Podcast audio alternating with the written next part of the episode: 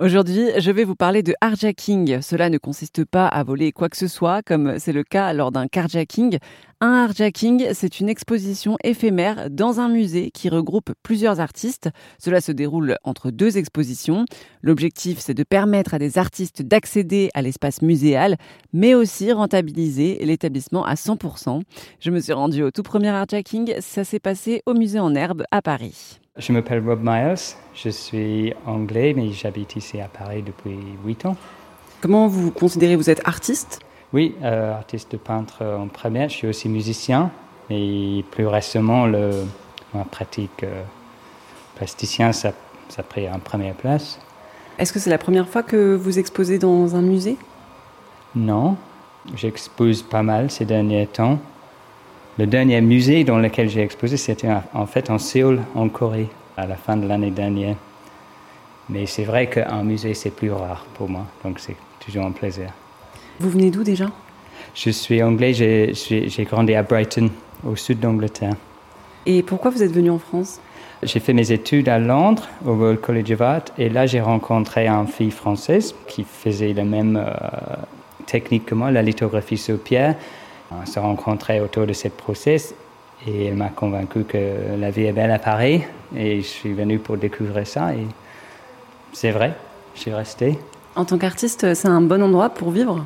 Moi j'aime bien, c'est toujours difficile dans les grandes villes mais il y a aussi beaucoup d'inspiration et beaucoup de possibilités plutôt qu'ailleurs. Pareil pour moi, ça m'attirait plus que Londres. J'ai fait mes études surtout lié à cette histoire de lithographie. La, litho, c'est une technique assez spécifique. C'est un peu rare de trouver les endroits en Angleterre. Ça existe, mais c'est pas évident. Qu'à Paris, il y a toujours euh, très présent l'histoire de la lithographie, soit par les affiches qu'on connaît très bien de Toulouse-Lautrec ou de, ou de euh, de la belle époque, mais aussi de tous les artistes, euh, les grandes classiques de Picasso et Matisse, etc. Ils ont énormément travaillé le litho à Paris. Donc il y avait beaucoup d'ateliers qui, qui est toujours ici. J'avais pas envie de rester dans un truc traditionnel ou ancien, mais par exemple, on avait acheté un presse dès qu'on arrivait qui était. Je vois pas la possibilité de faire ça à Londres, qu'ici il y a quand même les restes de toute cette époque qui traînent quelque part. Est-ce que vous pouvez nous expliquer comment on procède pour faire de la lithographie? C'est un peu de l'imprimerie? C'est en forme de gravure, oui. Par contre, le gravure qu'on connaît, c'est soit sur un plaque de cuivre ou les plaques de bois ou de linogravure, tout ça.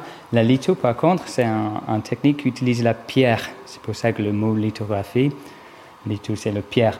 On utilise des grandes pierres calcaires dans lesquelles on dessine et on n'enlève pas la matière de, la pierre. C'est pas un gravure, on grave pas dans la pierre, on dessine sur la surface et on traite la surface avec euh, un processus un peu chimique qui garde l'image sur le pot de la pierre.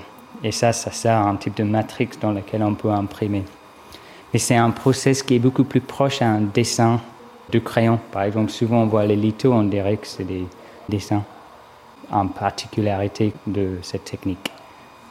Et donc là, vous exposez une petite série de lithographies autour du crocodile. Voilà. En effet, comme j'avais dit, euh, on avait acheté un presse en arrivant à Paris. Et à cette époque aussi, j'avais, traîné beaucoup au Jardin des Plantes. J'ai cherché un peu euh, des sujets pour dessiner et aussi pour écrire.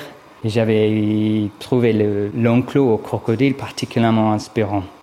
J'ai écrit des lettres au crocodile. Ça commençait un peu léger, ça devenu un, toute une histoire euh, assez poétique. Et après, j'ai dit, bon, je vais accompagner ces lettres avec un, un série de lithos en noir et blanc. C'était Rob Miles, un des artistes qui a participé au tout premier Hardjacking au musée en herbe à Paris.